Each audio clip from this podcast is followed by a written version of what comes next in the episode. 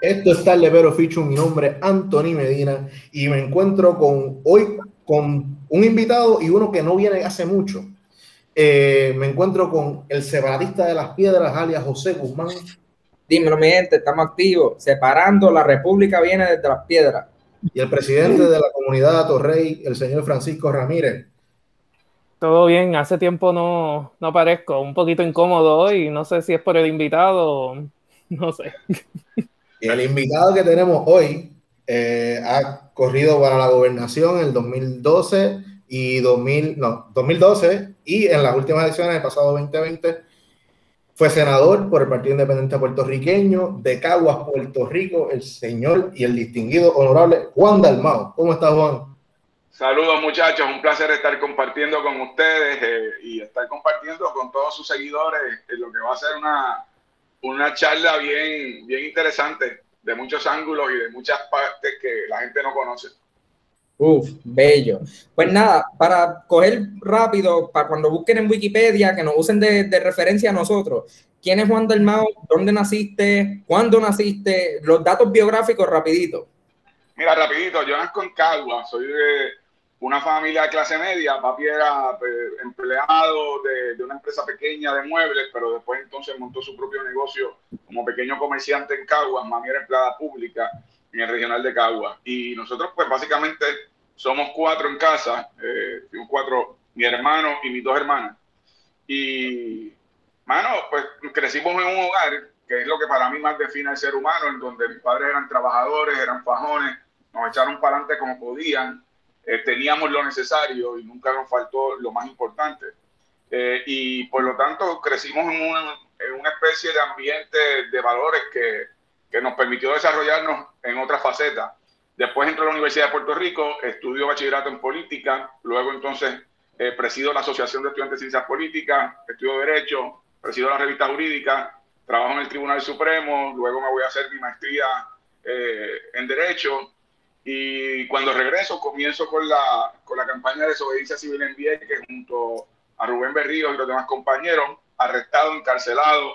Y posteriormente, luego de esa elección, comienza un periodo de transición en el partido, donde yo ocupo la Secretaría de Asuntos Municipales, luego la Secretaría General, comisionado electoral, candidato a la gobernación, candidato al Senado y candidato a la gobernación. Después de todo esto, ya me puedo retirar porque siento que tengo 80 años.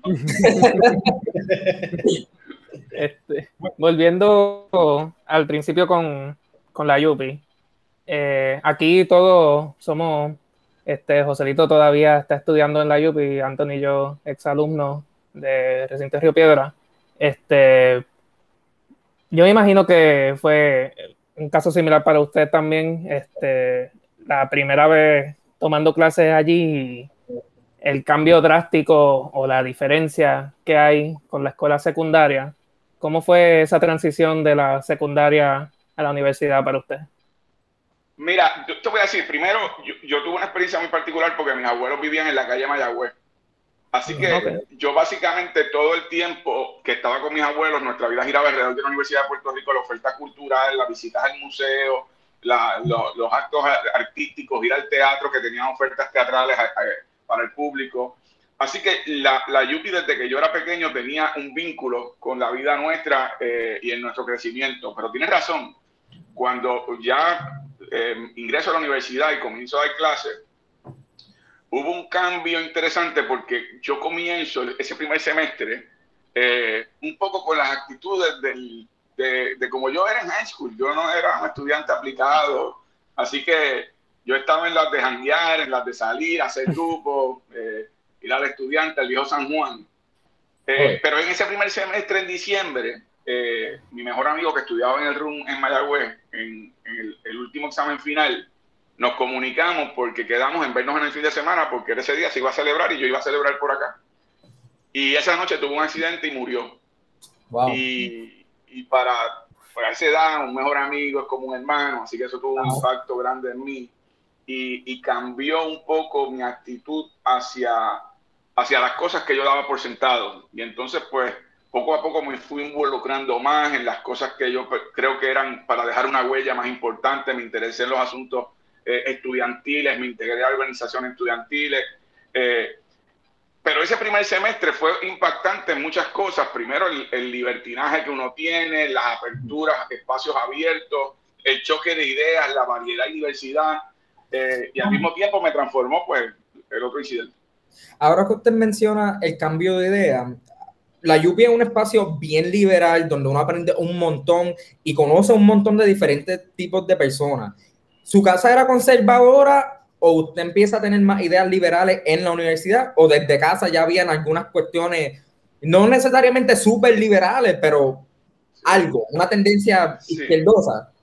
Sí, no, no, en, en casa no son independentistas y en términos sociales, sí, papi siempre fue una persona y mami siempre fueron muy solidarios con el prójimo. Mami era farmacéutica, pero cuidaba a, personas mayores que vivían en el vecindario, eh, les daba ¿verdad? sus vacunas, sus inyecciones.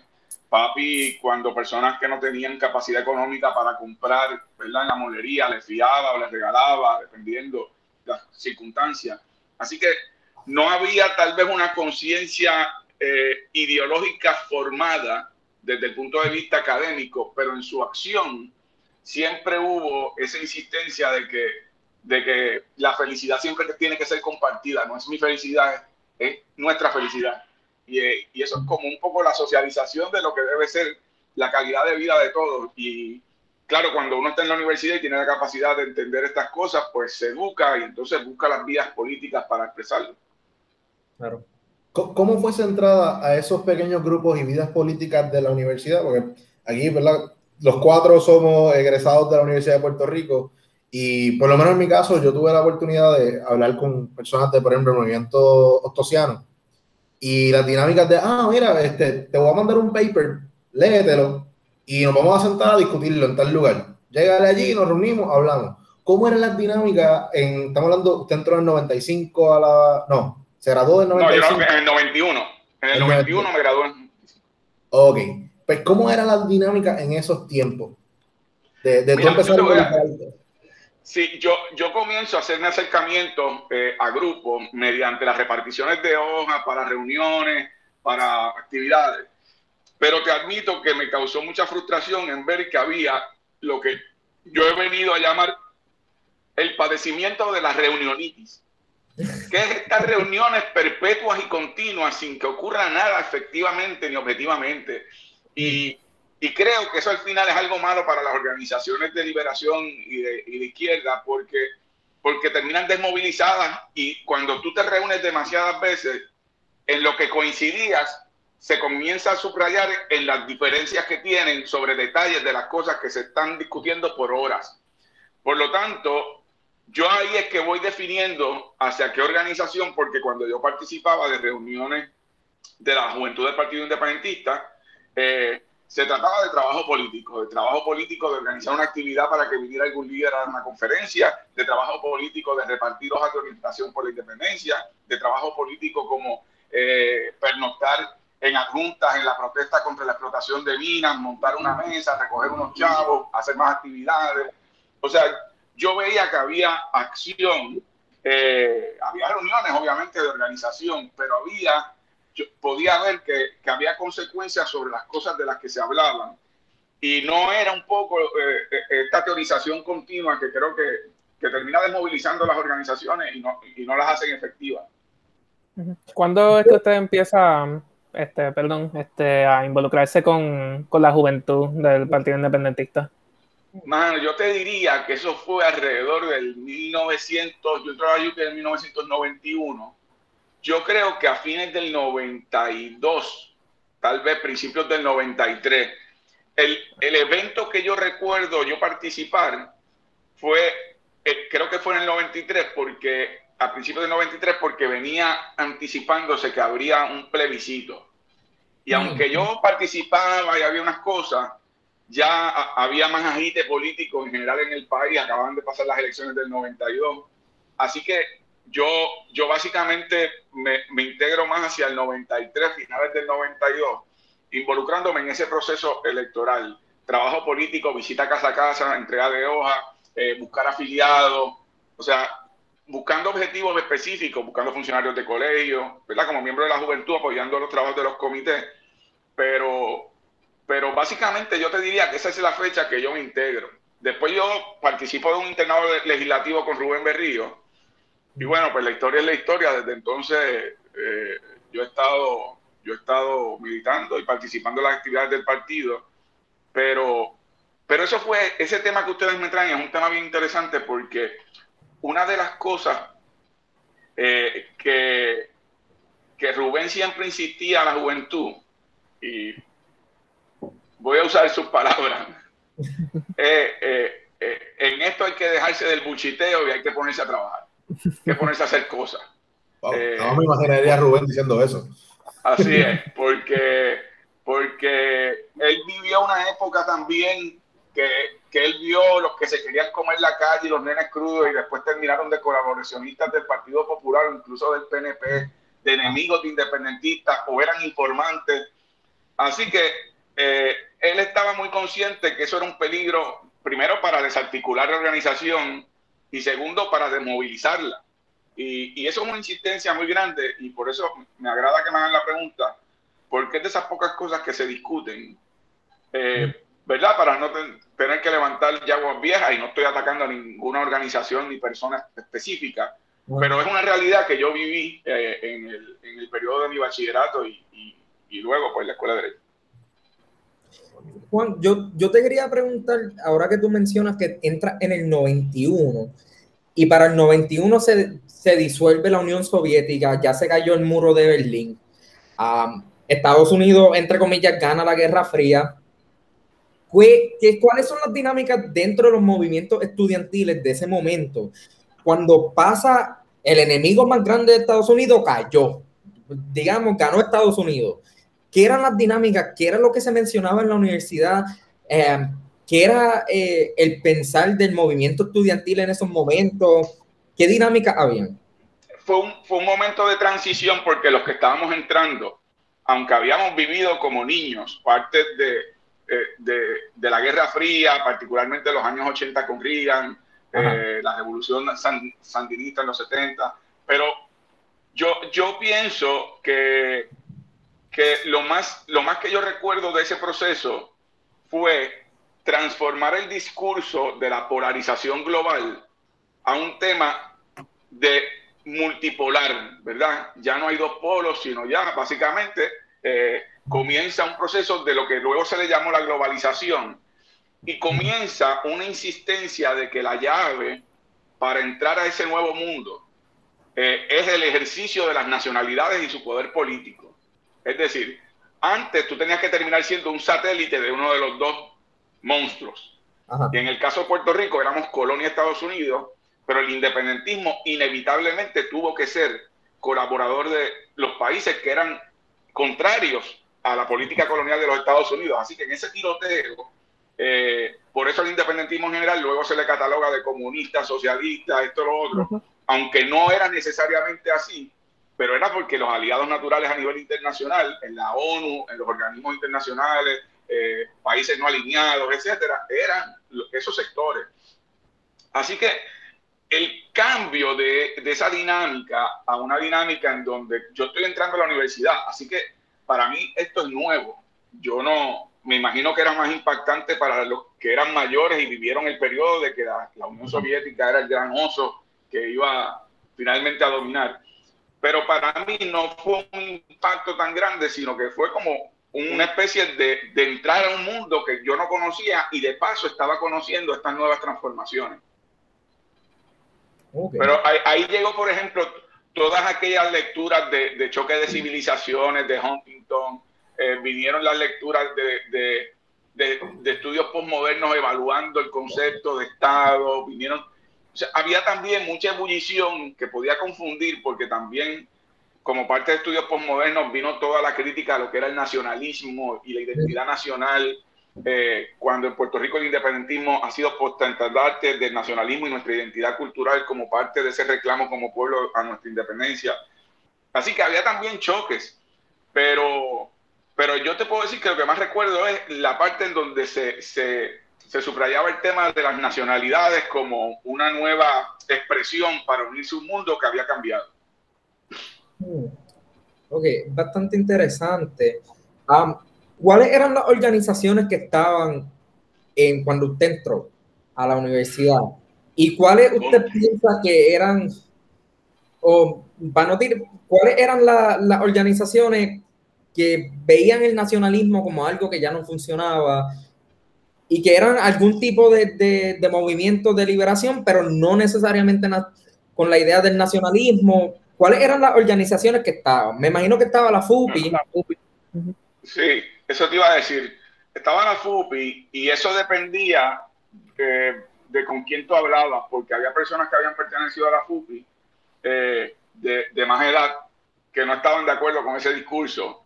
Mm. Los más jóvenes, eh, tenían todos esos procesos nuevos, pues, con modernidad y los conceptos eh, en contra de nacionalidades, y etcétera. Y, depende con quién hablaba, por eso tal vez no es tanto la organización.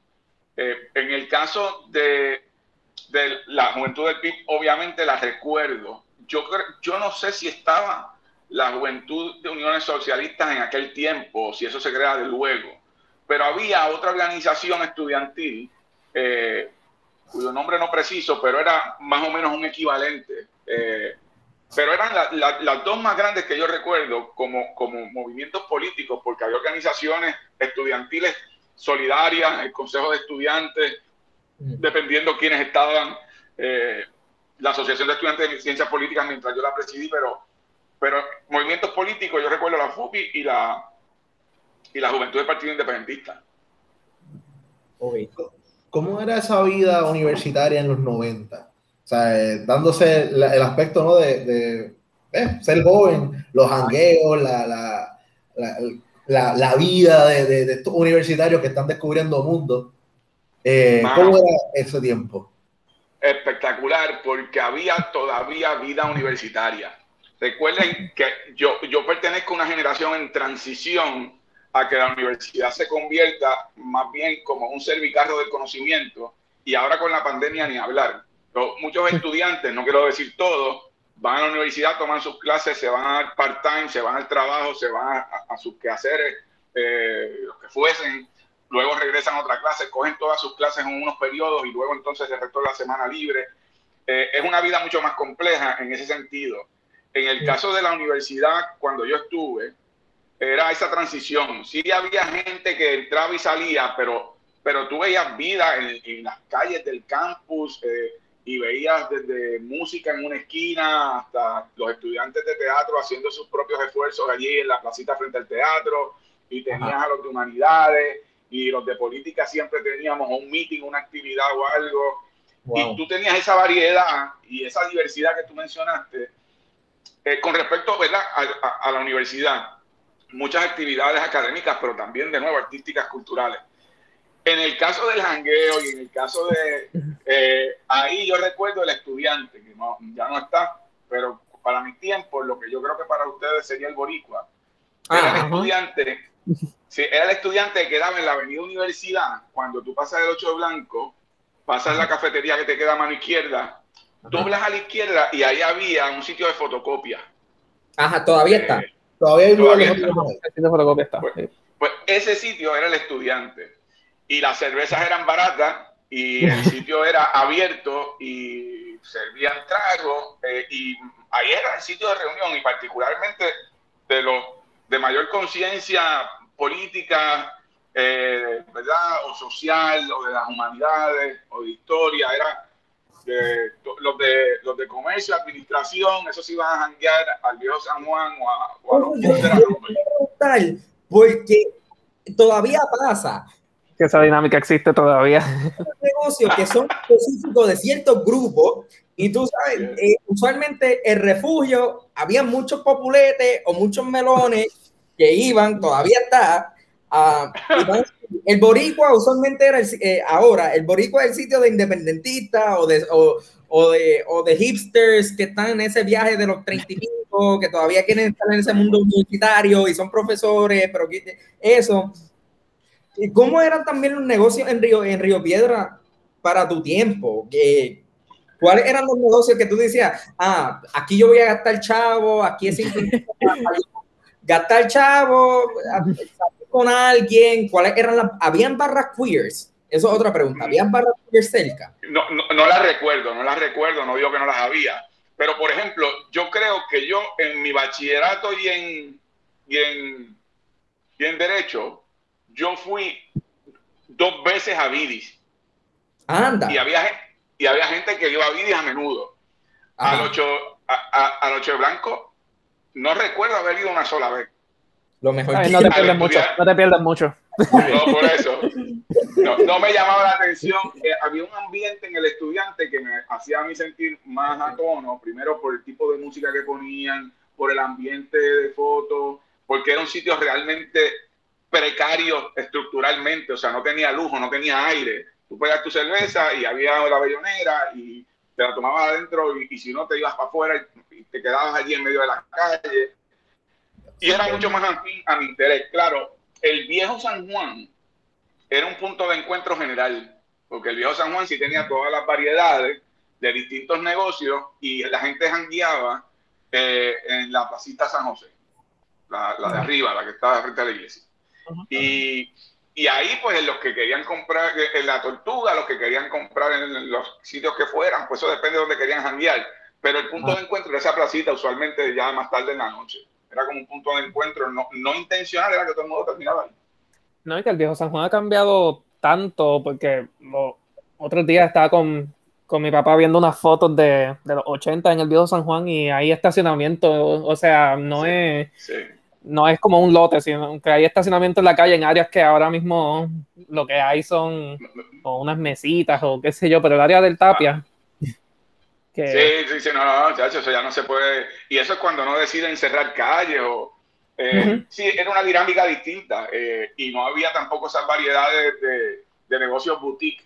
Allí estaba Kruger, eh, que era un sitio abierto y, y, ahí la gente terminaba porque freían empanadillas y freían tacos y era el último palo, era en Kruger.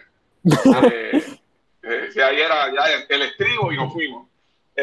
pero, pero sí, este, no haces una pregunta interesante porque no recuerdo que hubiesen negocios eh, segmentados, ¿verdad? Por la diversidad de la población, este, por, ejemplo, la, comunidad LGBTQ+, la comunidad queer. No, no lo recuerdo, pero de nuevo, no es que no existieran. Ajá, sí.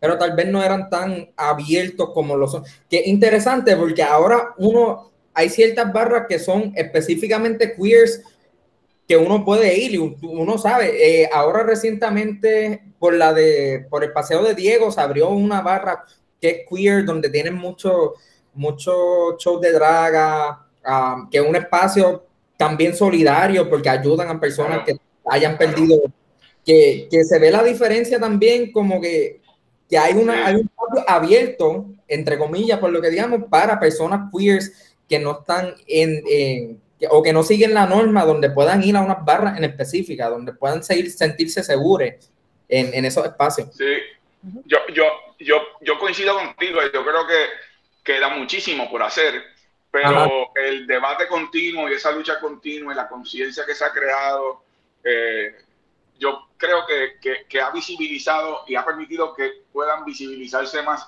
porque siempre visibilizarse en esas comunidades es jugarte la vida eh, es jugarte tu seguridad personal porque realmente todavía este es un país con, con, ciertos sectores con unas mentalidades muy agresivas. Hemos visto la violencia reciente y, y que existan esos espacios solidarios. Es espectacular. Yo recuerdo, sí, por ejemplo, en, pero era más hacia Santurce, había una barra que era conocida abiertamente gay.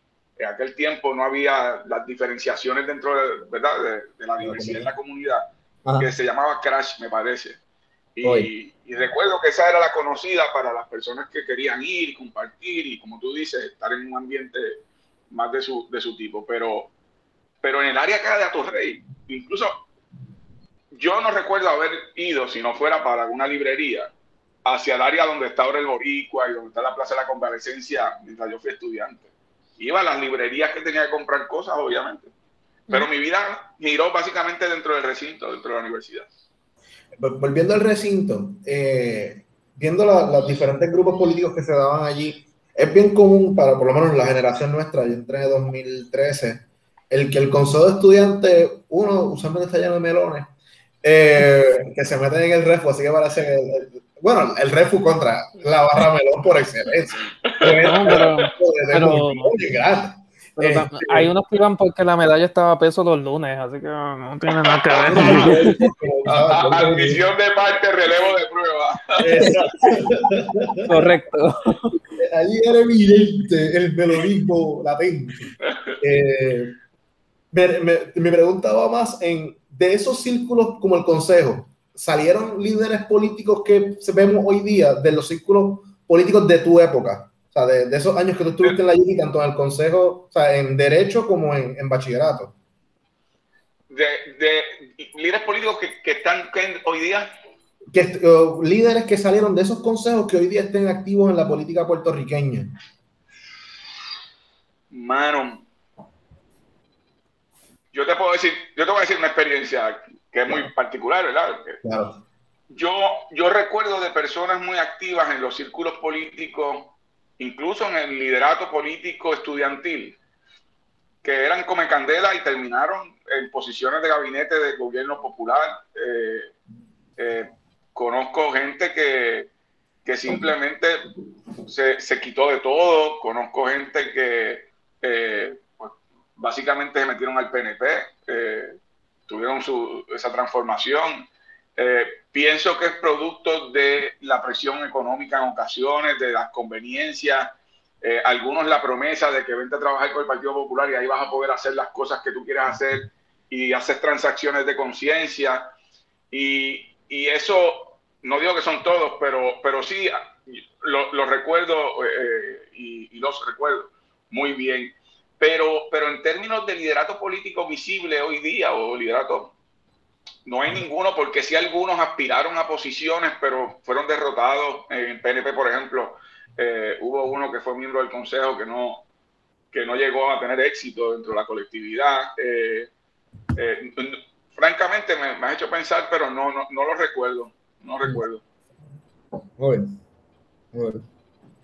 Yo estuve, tengo que decirte lo siguiente, yo, yo tuve vínculos con personas del Consejo, pero yo nunca me integré al Consejo. Mm, eh, ¿Alguna razón? yo, yo desde que entré a, Ciencias Políticas me interesó reactivar la Asociación de Ciencias Políticas. Tuve la oportunidad de presidirla por varios años y era para mí un instrumento para abrir la universidad al tema político hacia afuera. Claro, nos involucrábamos en los temas estudiantiles, así que sí tenía interacción con personas del consejo, no era por nada malo, pero fue la dinámica que yo viví.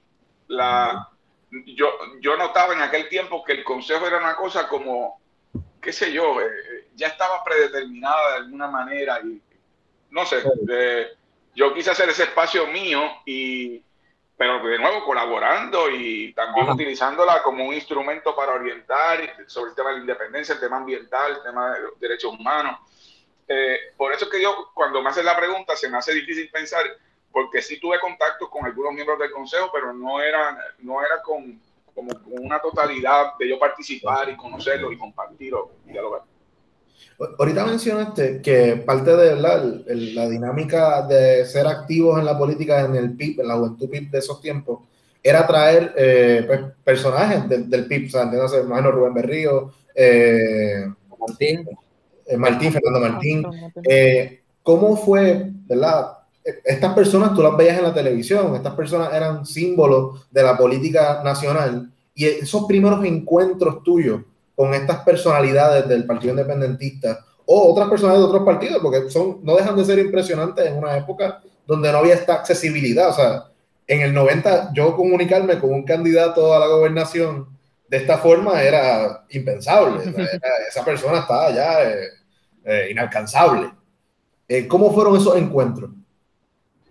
Pues mira, yo, ¿qué te puedo decir? Yo conozco a Fernando Martín primero, porque en, las actividades de la juventud del PIB que se hicieron para, para el plebiscito, yo a través de la Asociación de Estudiantes de Ciencias Políticas preparé un debate que él participó eh, y luego lo traje como recurso independiente, como parte de la JP en otras actividades. No era un compartir, pero yo sentía que sí, que estaba ante una persona que, que, tenía experiencia, que es un representante de un ideal en el que yo creo, eh, que hay en eso una confianza política inherente. Eh, eh, o sea, de conocerlo, conocerlo no, no fue así. A Rubén lo conozco posteriormente. En la UP hicimos un cierre de campaña para ese evento en el centro de estudiantes, que antes era un centro de estudiantes abierto. Y, ahí lo conocí de pasada también. Realmente a Rubén yo lo conozco bien en el 94, cuando solicito ser oficial legislativo de él, un internado legislativo que ahí me, pude reunir con él.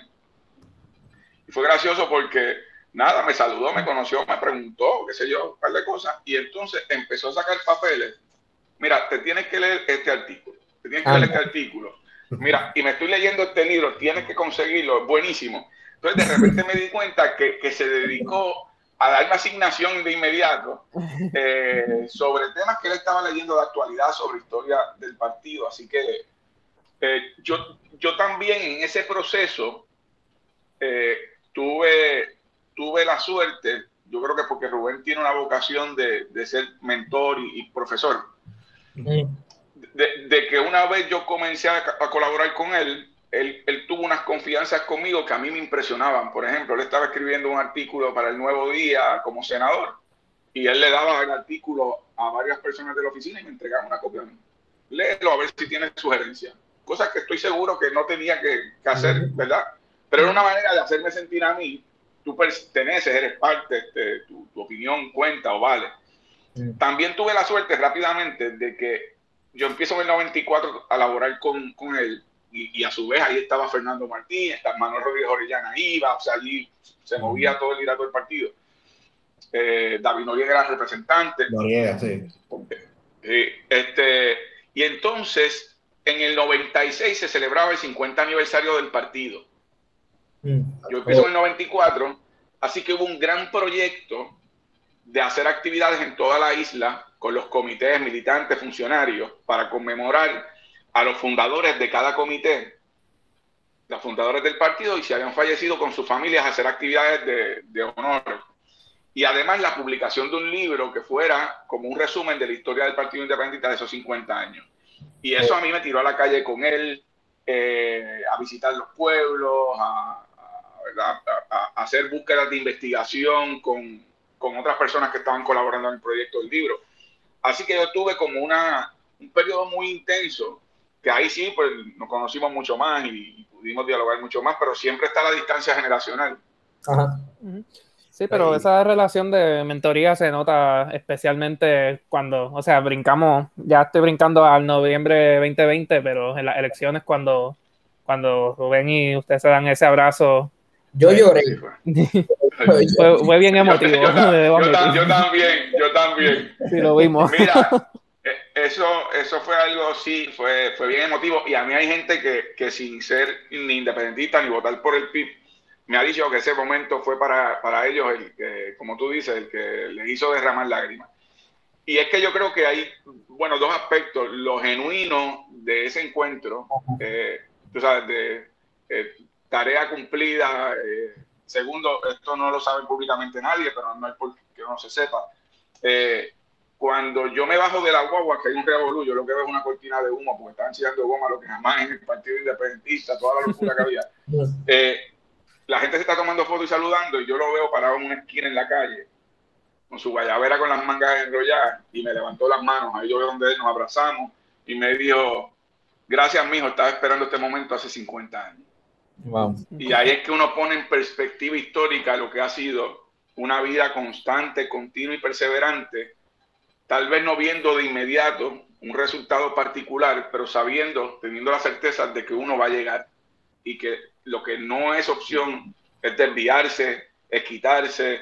Y, y, en ese sentido yo creo que el encuentro retrató eso de mucha gente aún sin ser independentista.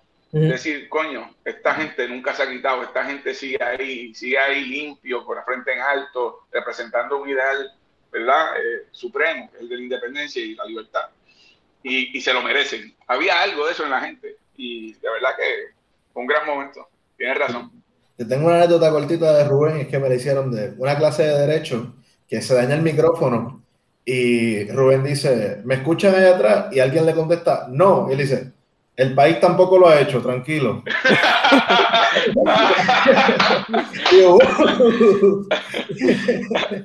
mira, la, verdad es, hay dos cosas que, la gente no, no, conoce, ¿verdad? De un aspecto más íntimo. Eh, Rubén tiene un carácter fuerte en los asuntos de disciplina, de trabajo, de partido, de, cumplimiento de tareas. Eh, obviamente con, con, los que han sido adversarios del independentismo, eh, he sido duro, pero tiene un gran sentido del humor. Ahora, sentarse a beber con Fernando Martín, eso, eso es otra liga.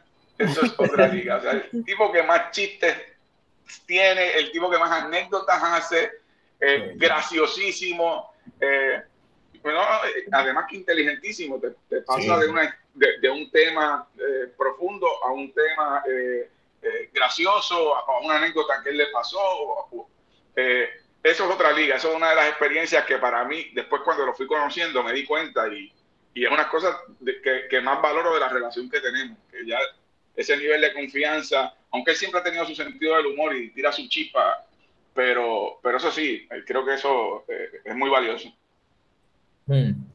Pues Juan, eh, vamos a retroceder un poquito. Yo le quiero preguntar cómo fue ese momento que usted empieza, aparte de militar en el PIB, a ser parte activa en puestos del PIB. ¿Cómo fue, cómo usted llega a, a nominarse o que lo hayan nominado?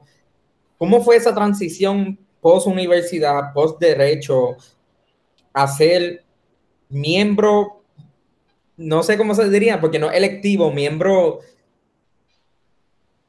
no sé, miembro en, liderazgo, del liderazgo? Pues mira, eh, eso realmente, yo creo que las circunstancias me llevaron, no hay tal cosa como un kilómetro y hectómetro, aquí yo dije, aquí yo decidí. Eh, de hecho, la experiencia que yo había tenido en los 90 me había llevado a pensar que, que el día que yo aspirara a puestos o posiciones para satisfacer mi apetito personal, no soy efectivo en la lucha y los objetivos que yo tengo para Puerto Rico y para el país y para el partido. Mm. Así que yo, si las circunstancias me fueron llevando, yo me, eh, me, en el 2000, cuando, cuando caigo en la cárcel, ahí yo tengo la primera oportunidad de conocer el partido en su, en su expreso, en su parte más pura y fuerte, porque yo estaba encarcelado con 147 militantes del partido que eran liderato local de toda la isla. Ahí había presidentes, había candidatos, y por lo tanto ahí yo conocí la diversidad del independentismo en el partido independentista, cómo estaba compuesto el partido, eh, y ese periodo que teníamos que conversar y hablar mucho, creamos una empatía natural. Así que cuando yo termino eso, el partido desea hacer una renovación eh, y, ahí yo salgo secretario de Asuntos Municipales que está a cargo de los legisladores municipales. Ahí viajo toda la isla con Roberto Iván, que estaba a cargo de la reorganización, actualmente el comisionado electoral.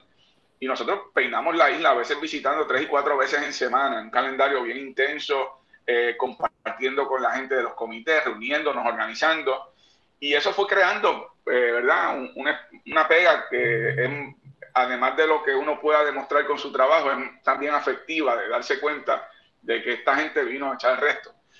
Así que después de eso se suscitan unos eventos que provocan eh, que Van Thomas deje la Secretaría General y al poco tiempo eh, Damari Manuel la, la Comisión Estatal de Elecciones por unos asuntos personales.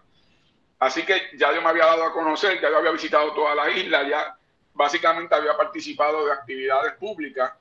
Así que fue natural que decidieran, ya Rubén conociéndome desde los 90, que decidieran cometer la irresponsabilidad de nombrar a un muchacho de 27 años comisionado electoral y secretario general. Así que fue un acto de confianza realmente, eh, bueno, de confianza en mí, pero también de confianza en la estructura del partido que, que, que, confió eh, en, esa, en esa labor. Y ahí estuve en los peores momentos, porque yo siendo comisionado electoral, el partido por primera vez no quedó inscrito, después no quedamos inscritos y no elegimos eh, legisladores en Cámara y Senado. Eh, en el 2012 aumentamos de votos, pero no quedamos inscritos y ahí fue que yo fui candidato. Ya yo llevaba un tiempo como comisionado electoral, me había dado a conocer, había estado en las peleas en la comisión, en los recuentos, etcétera. Eh, además era muy activo en medios y, visitaba siempre la isla, iba a escuela, universidades, así que era como que la opción natural que yo fuera candidato en el 2012. Eh, aunque no se lograban los objetivos, sí María de Lourdes entonces regresa al Senado. Eh, yo logro aumentar votos y, y bueno, y Denis se da a conocer por primera vez, porque esta vez Denis fue por primera vez candidato. Cuando entonces llegamos al 2016, ya era entonces evidente, María llevaba varios cuatrenios como senadora, tenía ese cuatrenio como senadora, que ella fuera candidata a la gobernación y ella quería hacerlo. Y entonces yo, yo ser por primera vez candidato al Senado. Y así es como se fueron dando las circunstancias, más o menos buscando la forma de postular a aquellos que con mayor factor reconocimiento, con mayor historial, dedicación por mérito propio, eh, que tenga la confianza de la militancia del partido, que al final es la que tú quieres inspirar. Y, y, en ese aspecto, pues en el 2016 sí tuvimos un, golpe duro, porque a pesar ¿verdad? De, de, las virtudes y las capacidades de María y de su dedicación y de sus años en esta lucha, pues aparecen las figuras de los independientes y hay como que un ambiente distinto y, y bueno, pues ahí bajamos de nuevo eh, de voto. Estas elecciones, pues ya el cantar fue distinto. Eh, y, e incluso, ya que estas elecciones al haber sido distintos, veo que ahora se está también reorganizando el partido y está volviendo a hacer muchas actividades de base en diferentes áreas de la isla. Eh, no centralizando. Eh, no centralizándose en el área metropolitana, como por ejemplo, no que ir al, al, otro partido, pero Ciudadana se concentra mucho en el área metropolitana eh, y no es muy conocido, por ejemplo, en áreas como Las Piedras, que José de las Piedras, eh, y el muchacho Jesús, no me acuerdo el apellido, por hizo un trabajo brutal. Yo recuerdo escucharlo en Gualo, en la, emisora de, de Macao como tal, haciendo debates, y creando una figura y defendiendo el partido ¿no? a nivel más isla que otros partidos, ¿no? Y eso es algo que sufrieron muchos partidos anteriores, como el MUS, el PPT, eran partidos bien metro y no se esparcieron. ¿Cómo va esa transformación de atacar todos los, los puntos cardinales de la isla? Mira, lo, lo, que nosotros hemos logrado en estas elecciones, además de inspirar eh, a que aquellos que estaban cansados o que estaban un poco desmoralizados, ahora vivieran un nivel de una inyección de energía y de inspiración no que estaban quitados, pero, pero no es la misma eh, inspiración cuando uno piensa que, que va a sacar el 2% cuando uno ve que hay un agente general en el país con respecto al evento electoral y al PIB como nunca lo había habido. Así que eso fue ganancia, pero lo que más fue ganancia que fue la parte de la juventud. La, la juventud, yo creo que solamente comparable con los 70, y los 70 tenía unos elementos distintos históricos.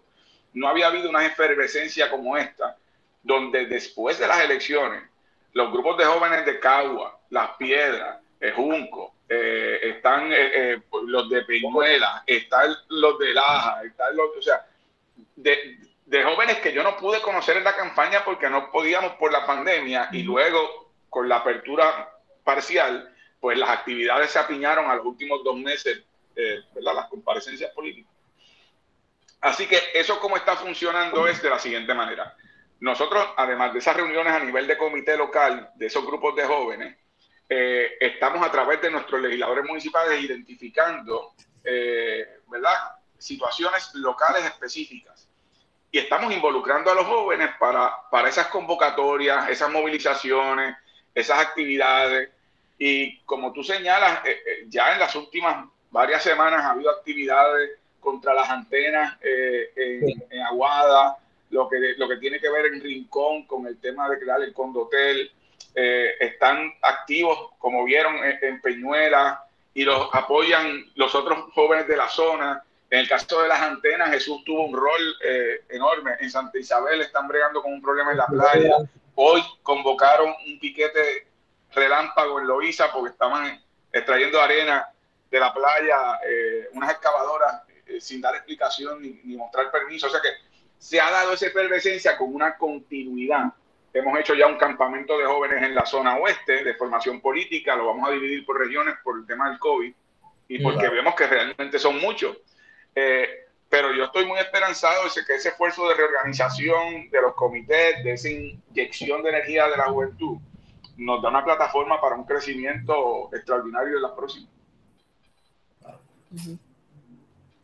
Pues, aparte de, de, el movimiento de la juventud, yo sé que hay una efervescencia también para sacar a las personas que eran de otros partidos pues viejos o, partidos dentro del sistema bipartidista.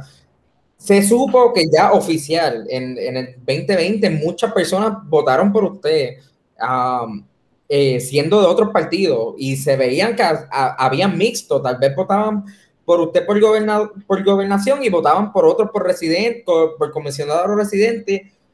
¿Cuál es, ¿Cuál es la misión? ¿Cómo es que queremos lograr de que no solo voten por usted, sino por también el mismo respaldo a candidatos no nacionales? Porque María de Lourdes sacó fue la más que votos que sacó, igual que Nismal, que fue yo creo segundo, tercero. A candidatos regionales, ¿cómo se puede, cuál es la misión para esos candidatos y candidatas y candidatos? Mira, nosotros sabemos que hubo un cambio completo en el paradigma electoral del país. Eh, fue la cantidad más baja de votos de los partidos que han gobernado. Eh, sin embargo, alternativas distintas eh, aumentamos, en el caso del PIB, un aumento eh, extraordinario de siete veces lo que había obtenido las pasadas elecciones, eh, varias de las pasadas elecciones. Eh, y, y, la estrategia tiene que ser, como tú señalas, identificar desde ahora quiénes son esos candidatos a nivel regional y a nivel local que puedan involucrarse en los procesos comunitarios, internos, tener una presencia continua de manera que podamos a través de eso darlos a conocer, que se ganen la confianza eh, y, creo que eso es algo que no es que no se había hecho antes, se había hecho, pero, pero no se había hecho tal vez con la ciencia de ahora saber que es que podemos salir electos. Eh, te voy a dar varios ejemplos. Eh, en Caguas, Jason sacó 17% de los votos. Eh, eh, en, en, Mayagüez, Orlandito también, candidato a alcalde. Y ahora con el problema que tiene Guillito, ni hablar. La, hay, hay candidatos en el precinto 3 en San Juan, en 4, perdóname, en el 4. Nuestra candidata representante sacó 24% de los votos. cuando tú mides eso, hay unos precintos que nosotros tenemos que enfocarnos enormemente para un trabajo de cuatro años y enfatizar y no desaparecer, obviamente, ¿verdad? Y cuando digo no desaparecer, no es que desaparezcamos en pasados momentos, pero no teníamos tal vez la conciencia de que ahora con mayor comunicación podemos dar a conocer el trabajo que hacemos. Eh, porque esas luchas en Peñuelas, como las luchas en Laja, como las luchas en Playuela, en Aguadilla, son luchas que llevan tiempo, pero no tenían la, la disciplina tal vez de esa divulgación.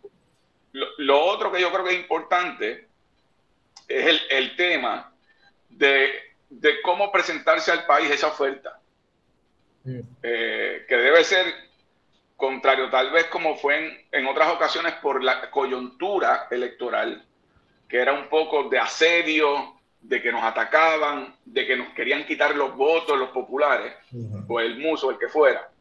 Ahora es al contrario, ahora nosotros obtuvimos los votos y podemos ir a buscar más. Y lo hicimos con una campaña de apertura sin renunciar a ser un partido independentista, lo lleva en su nombre. La palabra independencia está en el programa de gobierno, el proceso de descolonización está incluido, pero, pero también haciendo una presentación mucho más abierta de que, oye, si tú no eres independentista, puedes votar por mí. Y en el proceso que vamos a hacer, yo defenderé la independencia y espero convencerte. Y si no te convenzo, pues tú votas por lo que tú creas. Pero eso hizo más digerible para aquellos que sin ser independentistas dieran ese paso. Creo, finalmente rápido, antes de terminar este pensamiento, creo también que hay algo en mucha gente de que esta mierda del estatus se va a resolver de una forma que no tiene que ver con quién gane la gobernación. Porque ahí estuvo Aníbal, estuvo Sila, estuvo Alejandro, estuvo todo el mundo diciendo que lo iba a resolver, no hablar de Ricky, Fortuño. Y ya hay algo de como que, ¿sabes qué? se va a resolver, pero, pero va a depender de unos factores que son mucho más complejos que meramente quién gana, si es del PNP, el Partido Popular o del PIB. Y yo creo que es un avance en conciencia también. Es un avance en conciencia y también el hecho de que pues, el track record de ustedes está limpio versus que el de esos dos partidos de mayoría. O sea, como tú tienes a, Ricky, que claramente dijo, cogemos de pendejos hasta los nuestros. esa es la razón por la que se desploma el PNP. O sea, no es que los PNP no existen, es que dijeron, yo no voy a votar por una insignia que me dijo son la cara. Claro, eh, claro. claro. también hay que ver que aunque el PNP perdió lo legislativo, como quiera ganó, eh, pero que se ve que también el Partido Popular murió ah, en cuestión, pues, aunque tienen el legislativo, pero no pudieron ganar después de Ricky, después de Ricky, que fue la, lo votaron y después de Wanda, de todo, después de todos los, casos de corrupción. del, mismo Pierluisi, del mismo Pierluisi con la Junta y el, intento de golpe. Como quiera, el popular no pudo lograr tener el ejecutivo, el popular murió. Entonces ya se ve que solo hay dos opciones. Bueno, hay varias opciones, pero las opciones del popular ya no existen. Es un partido. Y uno, no, ve que hayan desarrollado un liderato político de futuro. Eso es verdad. Tienen jóvenes, pero no son líderes, no son ideólogos. Al contrario, los jóvenes tienen eh, el corazón anclado, eh, no digo yo en la ley Jones, en la ley Fora, que el gobierno militar. Eso es colonia en combo agrandado. Y, y, yo, y yo creo que este es otro país, este es otro, ¿verdad? otra dinámica. Y, y tú tienes razón, yo coincido contigo. Yo creo que el golpe más grande en este proceso lo, lo el Partido Popular y, lo ves en el liderato actual que se encuentra ahí. Nadie hubiese pensado, no te digo yo hace 10 años, hace 5 años, quien, que, quien iba a terminar presidiendo el Partido Popular iba a ser José Luis Armado. Eh, no, nada personal contra él, pero no es una figura que se haya destacado con un liderato público determinante como para llevar a un partido que ha perdido las últimas dos elecciones a un triunfo. No, es un partido popular que se quedó esperando a Godot, o sea, a Bernier que ven que corre. y Bernier no corre, pues Godot llegó y pues tiramos al que llegue. Este, sí, Miguel dijo, yo prefiero sacar muelas que me la saquen a mí. Ah, ese hombre está bien con su familia y tranquilo en la casa, fíjate de eso que se va a meter en esos rollos. Otra, Juan, queremos abusar más de tu tiempo. Eh, yo, sé que Una preguntita bien rápida. Ah, zumba, o sea. Sí, sí, confianza, confianza. Pero, para acabar, ¿cómo fue el puyazo? ¿Te dolió? ¿No te dolió? ¿Te, dio algún síntoma? ¿Todo bien? ¿Todo tranqui? Fue, la primera dosis, no me dolió. Eh, yo creo que también porque estaba disimulando porque me estaban tomando una foto, pero no me dolió. Y, y la verdad es que me, no, se, no sentí ¿verdad? nada después.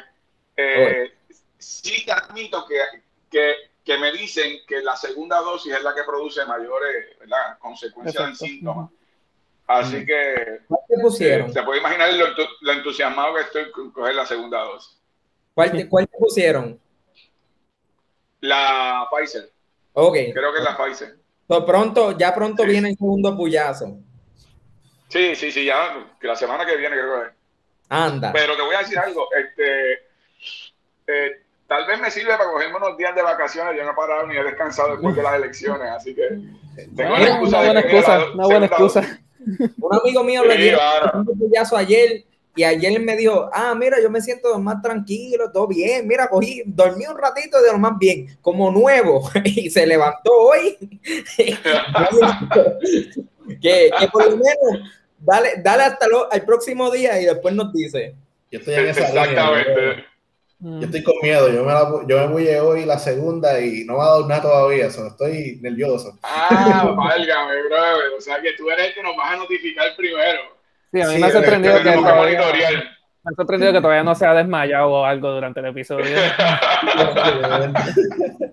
este, mil gracias por, por, por, venir, de verdad, te agradecemos tu tiempo. pues nada, dile, a la gente este, dónde pueden ver las actividades del PIB y este, cómo pueden saber de, de sus actividades. Sí, claro que sí, claro que sí. Este, eh, primero en mis redes sociales, eh, Juan Dalmau PR en Twitter, eh, en Instagram también, y, Juan Dalmau Ramírez en, Facebook. eh, estén pendientes porque a veces crean unas cuentas falsas, pero básicamente esas son mis redes sociales. Pueden entrar eh, eh, a partidoindependentista.com, que también es una página diseñada para informar. Se está abriendo ahora, no se ha abrizado públicamente, pero se lo digo a ustedes que son gente de la familia y a los que nos están viendo y escuchando. Y, y a, través de las mismas plataformas sociales de Partido Independentista, pitando, este, nosotros tenemos un, somos bastante activos, Denis Márquez, María de Lourdes, o sea que a través de las distintas plataformas mantenemos a la gente informada lo más que podemos, ¿verdad? Eh, yo les agradezco a ustedes la oportunidad de compartir este espacio conmigo. Eh, para mí ha sido un oasis de los compromisos que he tenido hoy durante el día y los, dos Zooms y, lo que me espera ahora. Pero, pero de verdad que les agradezco de corazón y les agradezco que creen este espacio para que, para que se informen los jóvenes y que uno pueda revivir vivencias universitarias de cuando en cuando gracias, Juan. Gracias a usted por, aceptar la invitación. Mire, tus redes. Ah, Anthony, este, a mí que me estás diciendo. Wow, estamos luciendo como unos novatos. No, las redes, las redes, Ramírez Zumba sin miedo. Este, Cisco.1996 en Instagram, es lo único que uso. También Anthony JML1 en cualquier lado, si no me encuentras, no me sigas. Así que, Joselito, zumba con tu gran cierre. A mí me pueden seguir en Joselito underscore 2898 y pues nada, mi gente, feliz cumpleaños.